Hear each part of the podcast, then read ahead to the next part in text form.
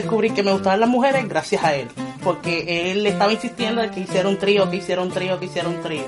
Y yo le digo, Daniel, pero ¿cómo yo voy a hacer un trío? Que no me atrevo, qué sé yo, que a mí no me gustan las mujeres, bla, bla, bla, que a sentir incómoda. Y me dijo, dale, qué sé yo, pues al fin y al cabo lo hicimos. Y pues ahí fue que me gustaron las mujeres. Esto es un asalto. Dame todo lo que tienes de acá. Me bajo, entonces empiezo a buscar. Avanza, pa. Y me dieron con la pistola en la, en la cabeza. 28 mil dólares se llevó. Bienvenidos al podcast Cucubano número 137. Esta semana vamos a tener tres historias, pero las tres historias son de una misma persona. Así que esta semana vamos a tener una sobredosis de Ramsés.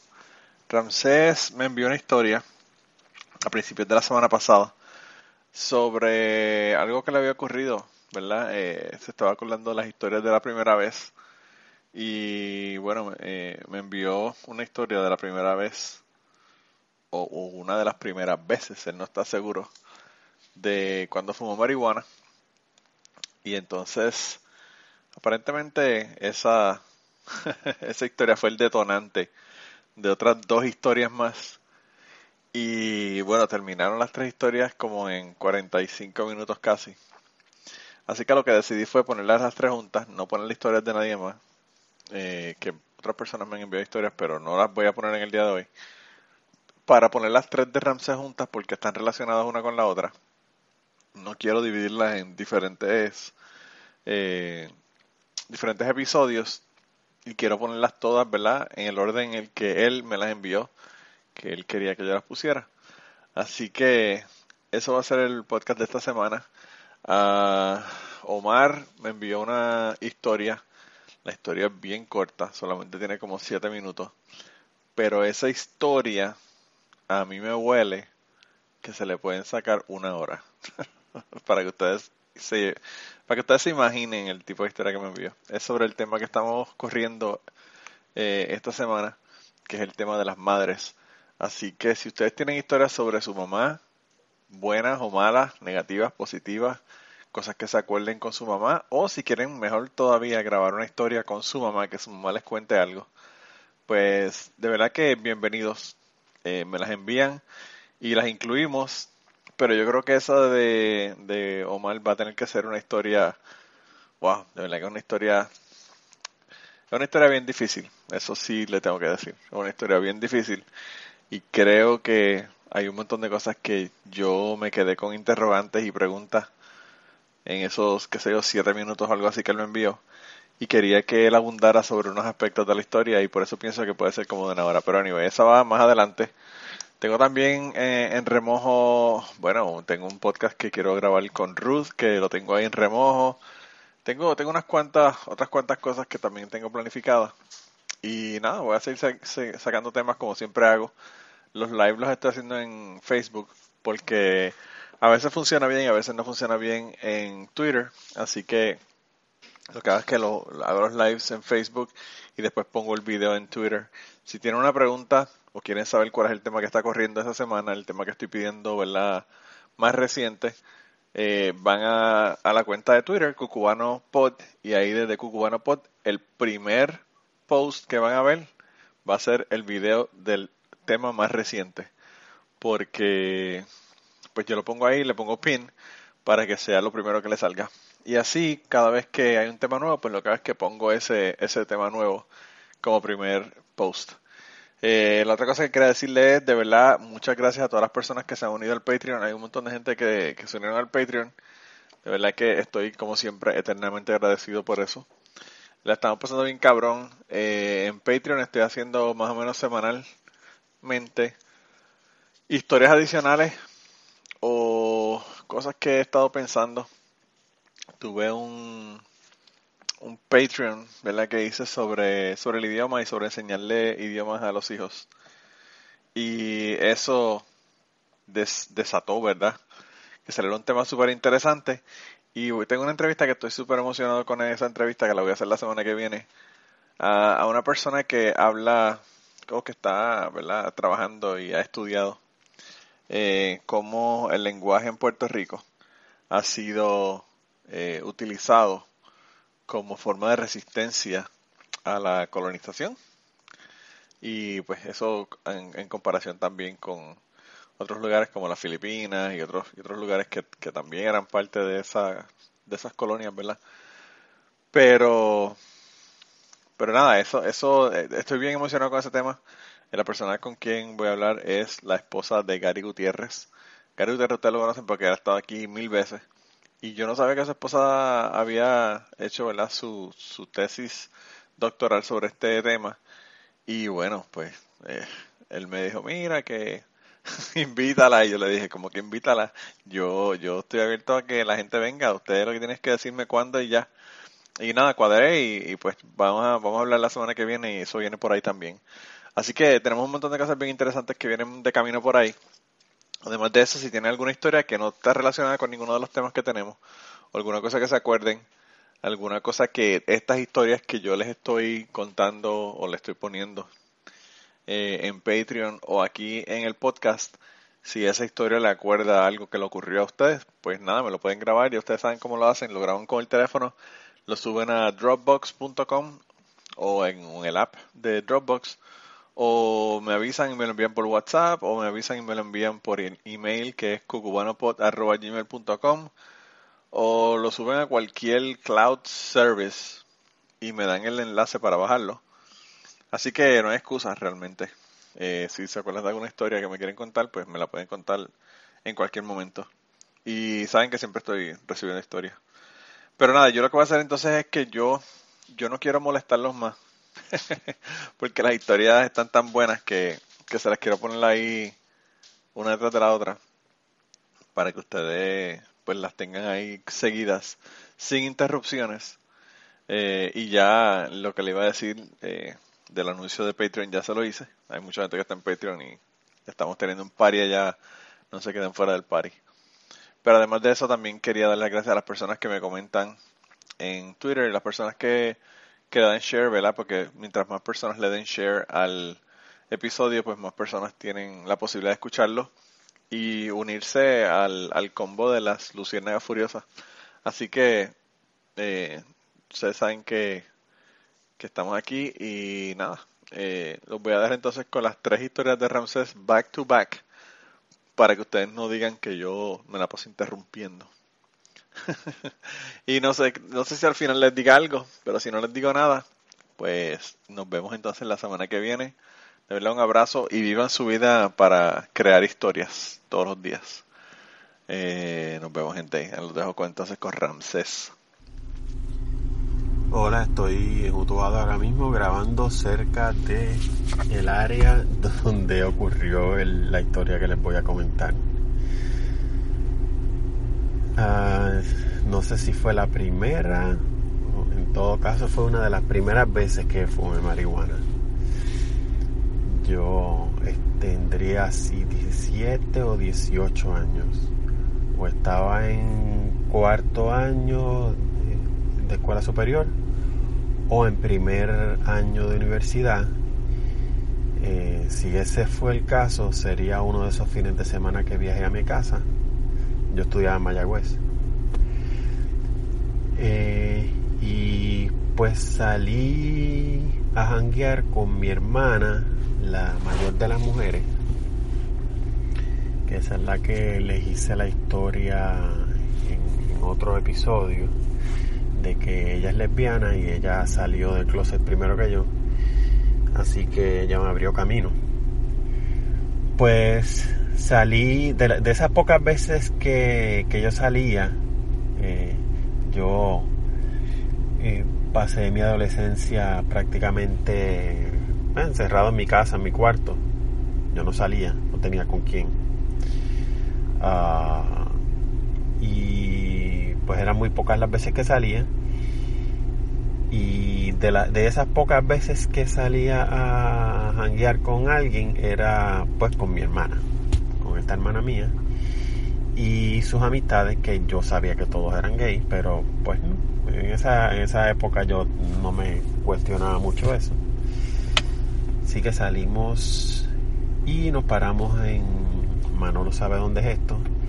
Es la carretera hacia el barrio Guaunico, mutuado. cerca del, de un cementerio. Una carretera... eh, nada, había un- un punto en que nos paramos y dejamos los carros ahí. En ese tramo de carretera que era bien poco transitada, eh, pues ahí bebíamos y fumábamos y lo que fuera. Pues esa vez que, que fui con, con mi hermana y con sus amistades, eh, ah, se pusieron a fumar marihuana. Y entonces eh, me hicieron esto que hacen, yo no sé cómo se llama.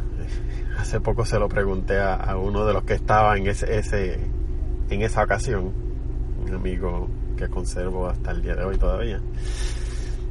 Y, me dio el nombre, pero no lo recuerdo.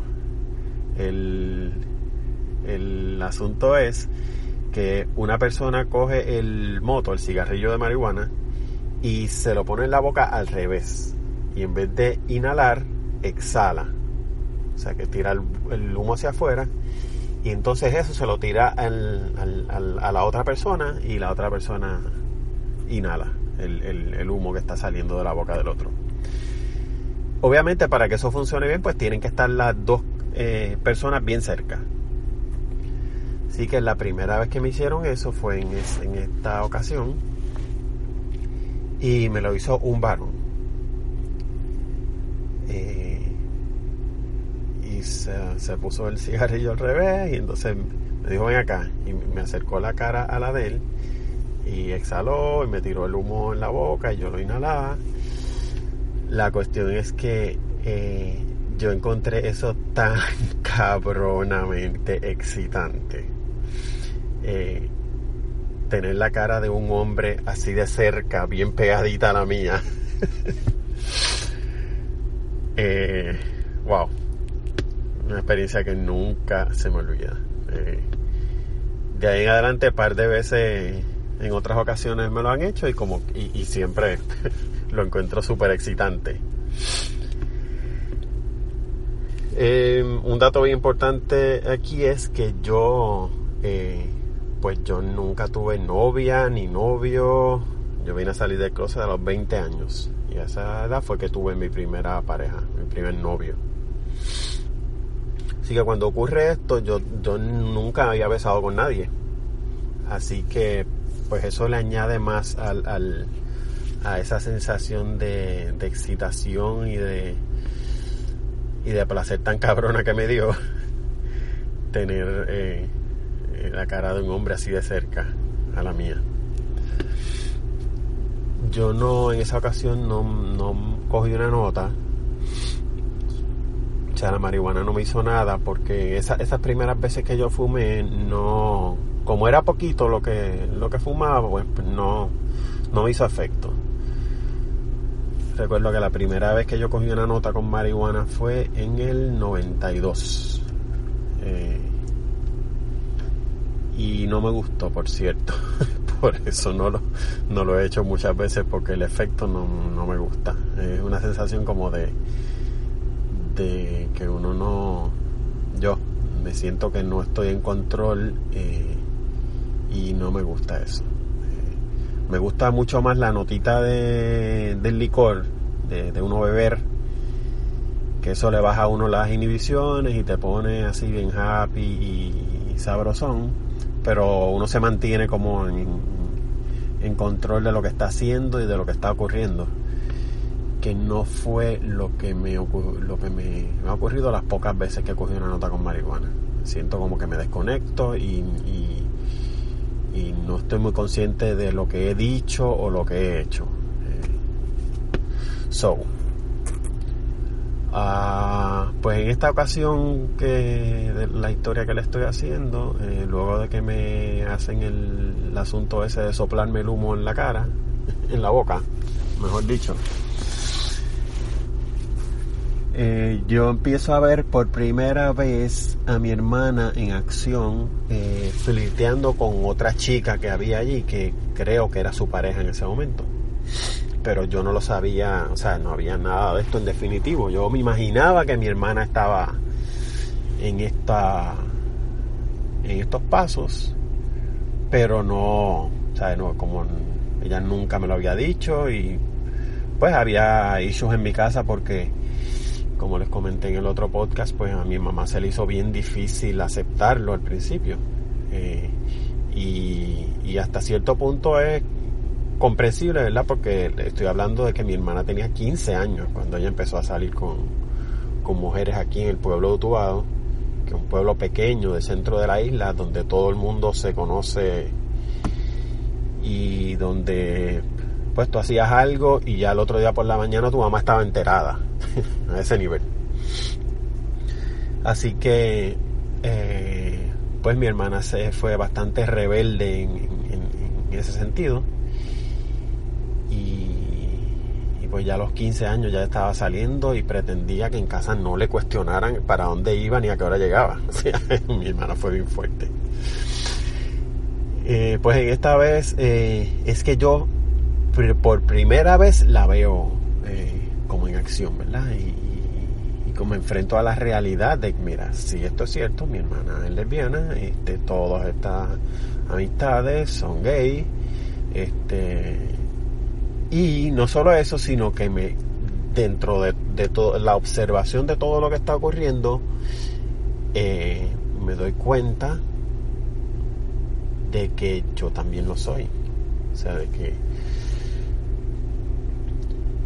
fue en cierto modo como posiblemente de las primeras veces en las que yo me enfrento a mí mismo con el, la realidad de que, mira, eh, tú eres homosexual, eh, esto no es una etapa pasajera como se decía entonces, ni, ni de experimentación, ni un carajo, o sea, tú eres esto. Así que después que terminó, eh, fue, fue un poco difícil para mí más allá de, enfrentarme a la realidad de, que eso era lo que había con mi hermana, más importante fue darme la cuenta de que eso era lo que había conmigo mismo. Así que recuerdo claramente que después de eso, cuando regresamos a casa, eh, yo lo pasé bastante mal y, y al día siguiente y la memoria que tengo es que este evento fue como, como un catalítico de, lo que fue ocurriendo conmigo, es, esa lucha interior de, de estar peleando contra este sentimiento que yo tenía y contra, contra la realidad de que yo era homosexual. Y eso duró un par de años. Eh, si, ocurrió a los 17 o a los 18 años, pues mínimo dos años después. Dos años de lucha interior, este, pelea conmigo mismo, de mucha depresión, eh, hasta que finalmente salí del closet y, y lo compartí con, con un amigo, un vecino, que yo no sé si estaba precisamente era uno de los que estaba con, conmigo en, en, aquel en, este en este evento de que le, que le estoy narrando. Y posiblemente él fue el que me me sopló el, el humo del, del cigarrillo de marihuana en la boca. Muchos detalles que se me pierden ya. Pues esta mi historia de de posiblemente la primera vez que fumé marihuana o una de las primeras. Y el, el recuerdo que tengo de, de, que fue un evento que fue un evento importante dentro de, de mi proceso de crecimiento, de mi adolescencia, de, de despertar de ese sueño de, de mi niñez a, a crecer, a enfrentarme a, a algo que venía negando o algo a lo que a lo que yo permanecía dormido hasta ese momento. Manolo hace tiempo pidió que enviáramos historias con el tema de los maestros. Y a mí no se me había ocurrido que esta puede ser una historia relacionada a un maestro. No un maestro tradicional, sino uno muy particular. Eh, mi maestro fue el whisky. Los que ya han escuchado otras historias mías aquí en Cucubano saben que yo siempre fui el nene bueno y obediente. Por consiguiente, es de esperarse que yo empecé a beber a los 18 años, cuando tenía edad para hacerlo, súper aburridamente. A los 18 años, los 18 años fue que yo empecé a beber y em, como suele ocurrir al principio, que uno no sabe beber, pues hace locura como mezclar de todo lo que hay en, la fiesta donde esté o donde sea que esté celebrando, como hice en las navidades de, ese, cuando yo tenía 18 años. Eso fue en el 80, 1986, perdón, 84. En esa ocasión, por supuesto, vomité hasta el verde de las tripas, como uno dice. Y por ahí seguí. Eh, las pocas veces que bebía, porque pues no salía mucho, eh, pues no tenía control. O sea, bebía como loco y terminaba vomitando y grave. Y ya creo que todo el mundo eh, debe, debe conocer bien la historia por, por experiencia propia. En el 1990 a principios, eh, estoy en una fiesta con eh, el que fue mi, mi primer novio. Y ese día yo no, de verdad que no sé qué carajo me pasó, que yo solamente me di dos tragos, que yo recuerde, máximo tres. Era whisky en las rocas, que era lo que yo bebía en, en ese entonces. Eh, ya desde que yo había empezado a. Desde que había salido del closet eh, a los 20 años, en el 86, yo había empezado, me había dado con beber whisky, la, la atrocidad de beber whisky con Seven Up. No sé, eso es algo que se bebía en esa, en esa época. Un salvajismo. Eh, Después cambié eso por whisky con Perrier. Y después le quité el Perrier y terminé bebiendo whisky en las rocas. De hecho, para la presentación de una de las últimas clases de mi bachillerato, se llamaba seminario. Eh, cuando me tocó hacer la presentación final, eh, me di par de palos de wiki, así que yo llegué ennotado a la presentación y se supone que fuera un máximo de 50 minutos que uno estuviera hablando, o 40, no sé. La cuestión es que yo, como estaba ennotado, yo seguí por ahí y hablando mierda. Y cuando miro hacia el frente en una de las en la esquina, en una de las esquinas del salón había uno de, los compañeros que había puesto un letrero que decía que ya yo llevaba una hora con seis minutos. Así que le dio un matarile ahí a la presentación y celebré que había salido de ese, de ese muerto gracias al wiki. Y pues eso era lo que yo seguí tomando whisky en las rocas. Ese era la, el, el trago por excelencia en esta fiesta que les estoy hablando, en el 90, a principios del 90, eh, me di dos palos de, que yo recuerde, fueron dos nada más, de whisky en la roca. Y me puse grave, ¿no? Todavía el día de hoy no sé, no sé qué rayo fue lo que me pasó.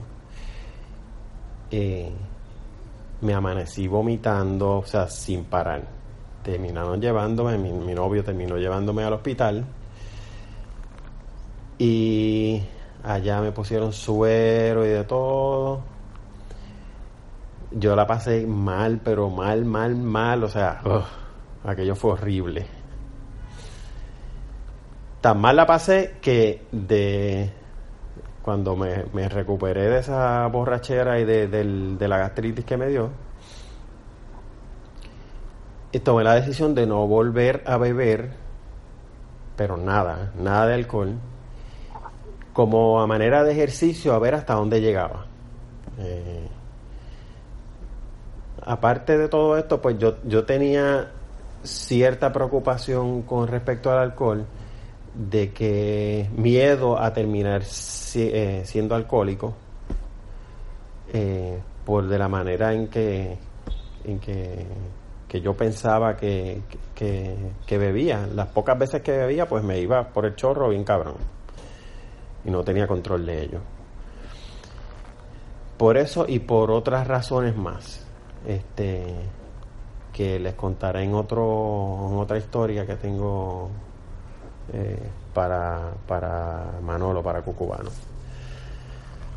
Así que por varias razones yo había estaba considerando la idea de dejar de beber y lo que lo me, llevó a tomar esa decisión eh, fue esta, esta gastritis que me dio luego de esa fiesta.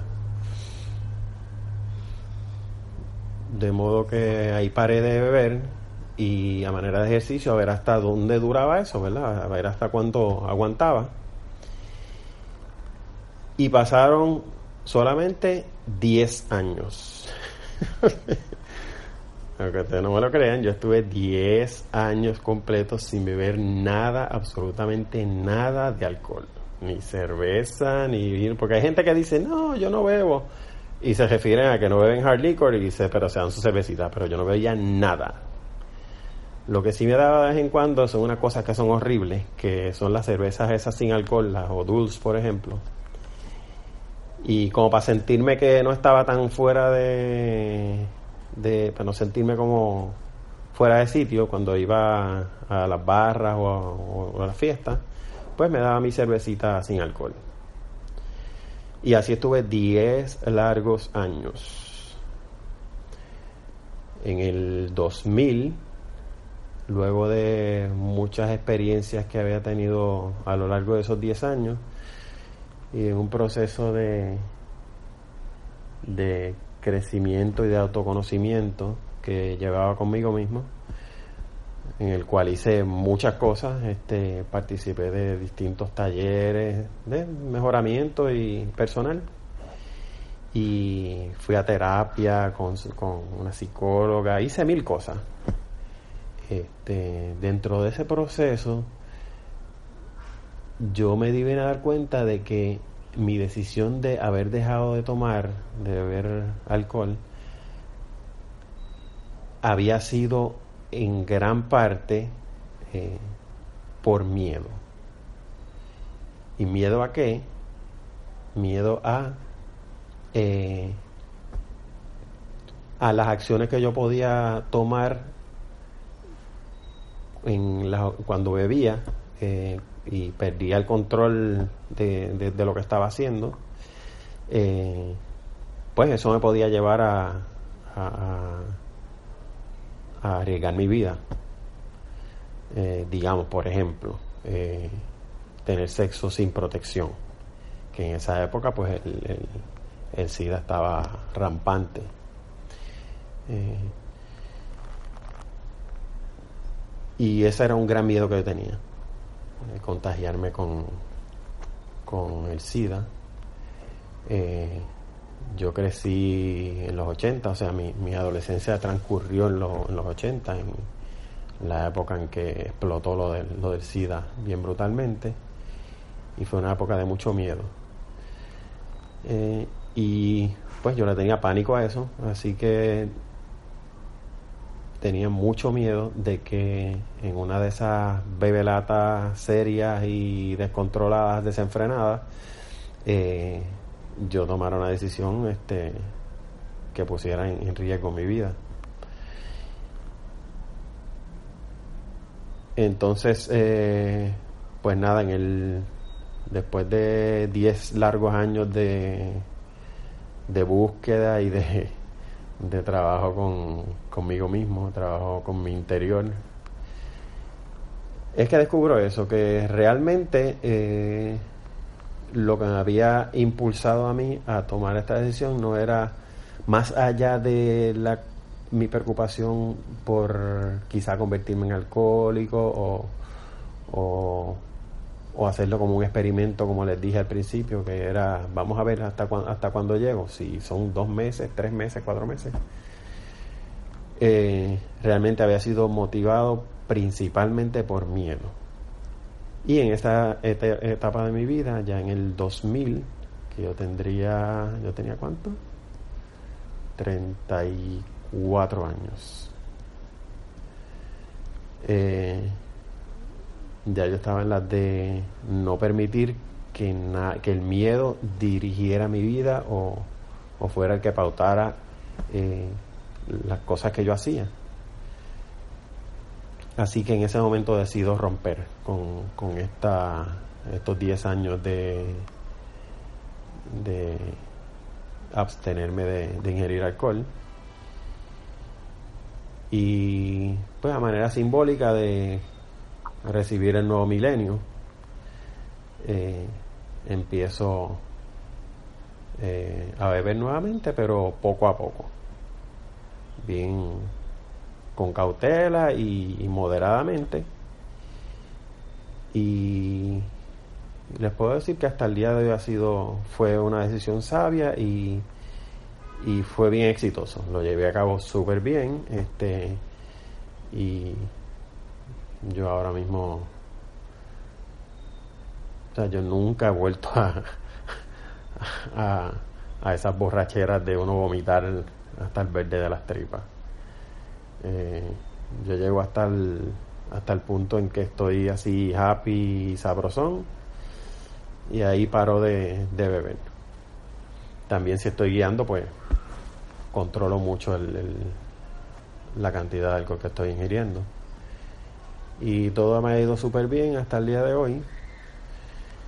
Y eh, nada, ya no permito que el miedo sea el que dirija nada en mi vida. Como dato final, después de todos estos años, eh, yo el whisky era una cosa que de olerlo se me estremecía en los cimientos del alma, porque me llevaba eh, a ese momento específico en 1990, donde me cogí esa borrachera y me puse mal grave. Así que yo olía el whisky y era una cosa espantosa. Eh, aún después de haber vuelto a, beber. no, era una cosa que no podía hablar con él. Eh, pero nada, ya hasta el día de hoy, hasta he vuelto a beber whisky, aunque lo que bebo ahora mismo es algo quizá bastante fresita para los bebedores de whisky, que es el Jack Daniels ese que viene con sabor a miel y el que el de canela, que se llama Fire. Esta es una historia gemela mesa de la del whisky. Y es una historia de miedo, sexo y Donna Summer.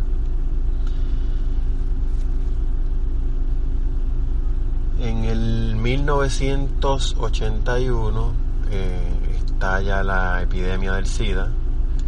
Yo tenía 15 años. Y mi adolescencia transcurre durante los 80. De modo que yo viví eh, en un constante miedo terrible durante toda mi adolescencia. El miedo que yo le tenía al SIDA, eh, pienso yo que fue uno de los factores que contribuyó a que yo me, me mantuviera en el closet. Este, siguieron pasando los años eh, de mi adolescencia y pues yo nunca tuve novia ni novio y, con ese pánico que le tenía a, esta epidemia tan terrible eh, pues lo que hacía era encerrarme más en mí mismo y no, no exponerme a, a abrirme, aceptarme y eso continuó así hasta el 1986 a mis 20 años que fue que yo vine a, salir del closet y ahí empiezo a, a, salir a discotecas gay que era como el, el, el punto donde uno podía estar con su gente y conocer este, otros tipos eh, con la intención de uno eh, ver qué pasaba, ¿verdad? En la universidad, ya yo estaba en la universidad cuando ocurre esto de mi salida del closet, estaba en segundo año, ahí yo conozco a eh, un compañero de clase. Eh, eh, yo no imaginaba que era gay, pero nos encontramos una vez, en una ocasión, en la discoteca Bachelor en San Juan. Y pues ahí nos saludamos y todo, y nos, nos mantuvimos en contacto y nada, ahí empezó nuestro romance. Ese fue mi primer novio. Una relación que duró cinco años, interrumpido, eh, fueron como eh, un año primero, eh, después un año separado, que rompimos la relación y estuvimos un año completamente separados, y luego volvimos y estuvimos, qué yo, tres años más. Eh, en el 1989 eh, en ese periodo, en ese año en que yo estuve eh, separado de, de este primer novio que tuve, eh, pues yo salí, seguí saliendo a las discotecas y, y, conociendo gente.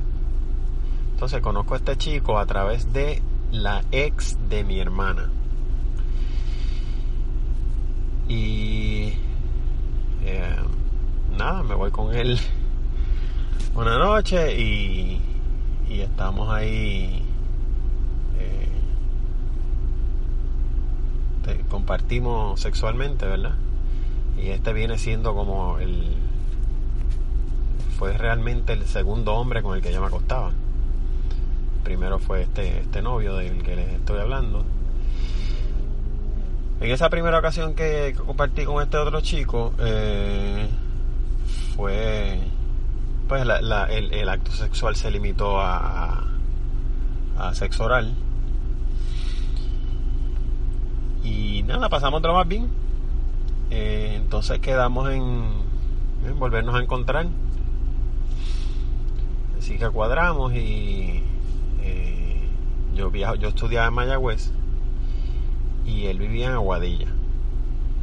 Entonces no recuerdo como si él me buscó a Mayagüez o yo viajé allá en la guagua, la, para los que son de mi edad, la, mo- la famosa Motor Coach, que era una, guagua, que viajaba, un autobús que viajaba del, del pueblo de Mayagüez hasta San Juan, bordeando todos los pueblos de la costa eh, oeste y norte de la isla de Puerto Rico. La cuestión es que llego y me encuentro con el chico en nuestro segundo date y eh, vamos a la discoteca, la pasamos cool.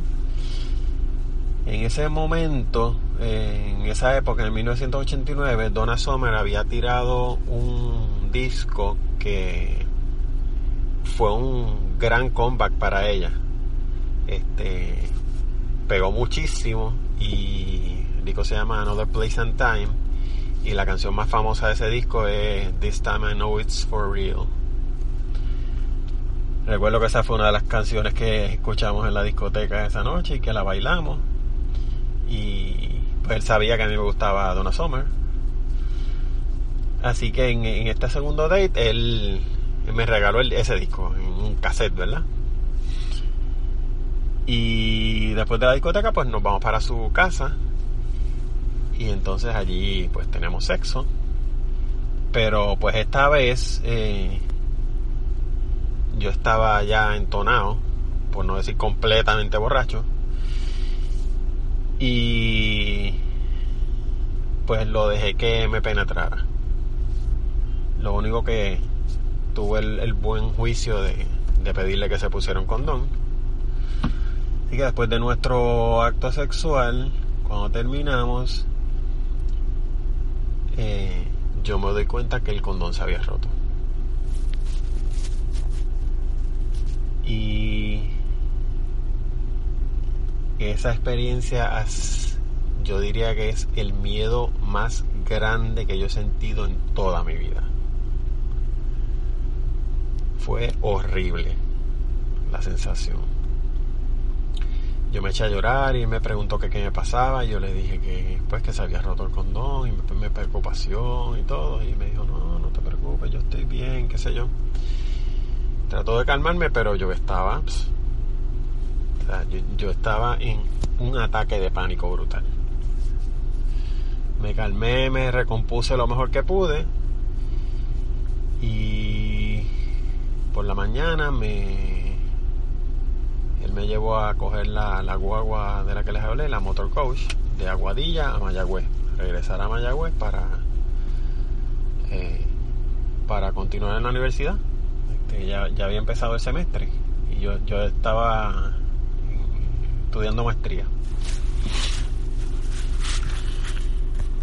Durante todo ese camino, yo, o sea, mi, mente estaba todo el tiempo pensando en lo mismo, en la máquina, dándole al, repasando los eventos y adelantado también el tiempo, ¿verdad? Este, con el miedo de lo que podía pasar.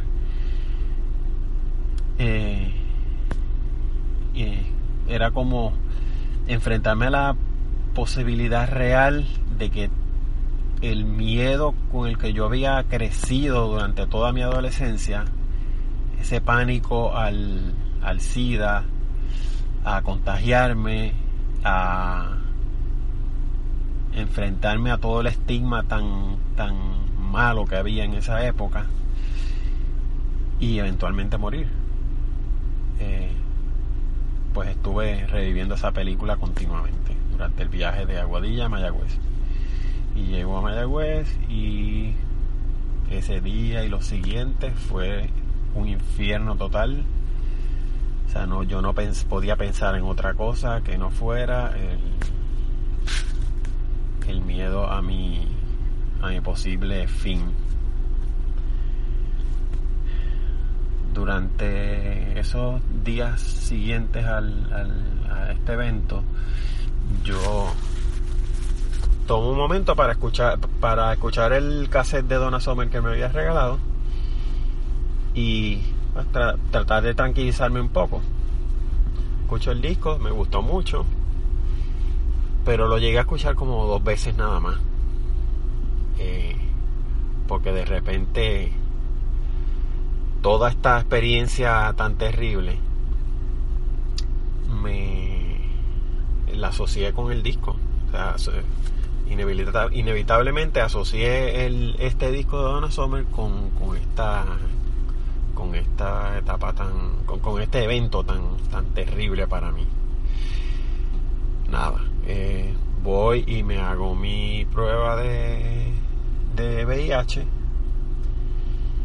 en aquella época eso se tardaba tres semanas. O sea que fueron tres semanas de agonía bien cabrona. Cuando voy a buscar los resultados, eh, me dicen que se había dañado, así que me tenían que volver a tomar la muestra. Me sacaron la sangre de nuevo y esperar tres fucking semanas más. O sea, un mes y medio estuve yo en agonía total. Recuerdo que llego esa segunda vez a buscar los resultados y la... En aquella época yo no sé si es que me tocó la peor persona este, para atenderme. Lo que sí yo considero que fue de la manera en que manejó la situación, la encontré bien bruta a la enfermera que me estaba, o, la doctora, whatever, que, me, que me fue a leer los resultados. Porque ella viene y me pregunta, antes de, de darme los resultados, me pregunta, ¿qué tú piensas que es? Y ahí yo me eché a llorar. Porque interpreté como que me estaba diciendo, te jodiste, el resultado es positivo. Este, yo le dije que no sabía y dentro del ataque de llanto que tenía. Y ella me enseñó el prueba y había salido negativa. Así que ahí el alma vuelve al cuerpo. Eh, y eh, retomo mi vida, ¿verdad? Eh, dentro de toda esta, esta um, película apocalíptica que, apocalíptica que ya yo me había hecho en mi mente, de que me iba a morir.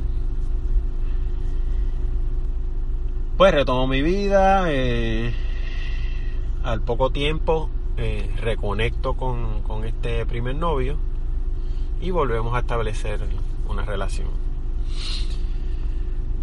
Um, esa primera relación fue bien mala. O sea, eh, el tipo era bien controlador, obsesivo, eh, de esta gente celosa sin, sin ningún motivo, o sea, excesivamente celoso sin, sin, sin que yo le diera el más mínimo motivo. Jodió con, con mi cabeza muchísimo. Y fueron unos años, unos años bien difíciles de mucho self-hatred para mí, que yo lo, fui creando como resultado del, de a lo que yo me sometí, me permití someterme estando en la relación con esta persona. Em, entre las muchas cosas, él me hizo lo que se llama slot shaming o sea, como que me, me, yo, le, yo le comenté el evento que había pasado y él me dijo que cómo me había atrevido a, meterme con ese tipo, que tal cosa, y que, ¿sabe? Él también tiene sus miles de traumas y miedos de igual modo, eh, los cuales proyectó en mí. Y me dijo que inclusive esa, esa, cuando me habían dicho que la prueba se había dañado al principio, eso era que, que, había sido positiva y que no me lo habían querido decir y que después me vinieron con otra cuenta. Bueno, una, una, o sea, el tipo está mal de la cabeza, punto. Así que se pueden imaginar lo mucho que me jodió eso. Eh, y yo me mantuve ahí por pendejo que era en esa época, punto. Este, y y, también porque en esa época, o sea, yo que para mí era bien importante terminar mi, mi carrera, mis estudios. Así que yo estaba dispuesto a sacrificar lo que fuera y a, a soportar la pendeja que fuera con tal de no atrasarme en, mi, en mis estudios. Así que por eso, cada vez que él venía con peleas y jodiendas, yo pues me tragaba lo que fuera, no discutía, no peleaba y, aguantaba toda la mierda que viniera. Este. Con tal de que él estuviera bien, aunque yo estuviera jodido por dentro, y no me quitara tiempo y energía para mis estudios. En 1992 finalmente yo termino esta relación porque él termina su bachillerato que por, se tardó un montón en hacer su bachillerato y lo terminó porque yo prácticamente en esa relación también asumí como un rol de padre. Eh, yo era el que me pasaba diciéndole a él que, que estudiara y, o sea, hasta, hasta el nivel de regañarlo y todo, ¿verdad? En el 92 pues él termina su bachillerato y se larga y yo por fin se terminó la mierda de relación esa en la cual pues sí aprendí mucho. Y lo que aprendí es lo que no quiero y cómo no debe ser una relación. Eso fue lo que yo aprendí, esa experiencia. Eh, y nada, ahí continúa mi vida. En, en ese, durante ese tiempo, pues van transcurriendo simultáneamente los 10 años que comenté en la otra historia 10 años que ocurrieron que yo estuve sin beber. Y una de las razones por las cuales dejé de beber fue este, este evento, este gran susto que pasé. Y nada, continuó mi vida y um,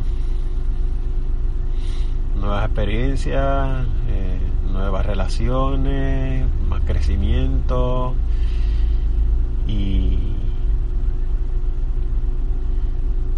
y todo bien hasta el día de hoy. Hace poco, hace par de años, yo retomo por primera vez ese disco de Donna Summer, No The Place and Time. Y me doy la oportunidad de escucharlo. Eh, vamos a ver si esto me transporta de nuevo a aquella época tan de tanto miedo.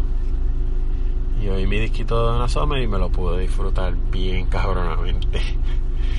Eh, después de tantos años y, y de la distancia creada por el tiempo y la sanación, eh, pude escuchar mi disco y disfrutarlo sin la carga emocional asociada a, aquel evento de, aquel terrible miedo, el miedo más grande que yo he sentido en toda mi vida.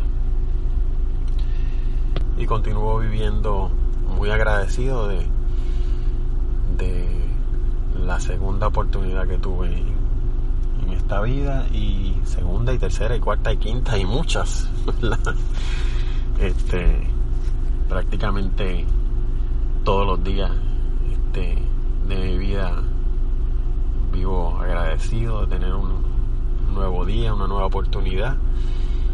Y repetirme a mí mismo this time I know it's for real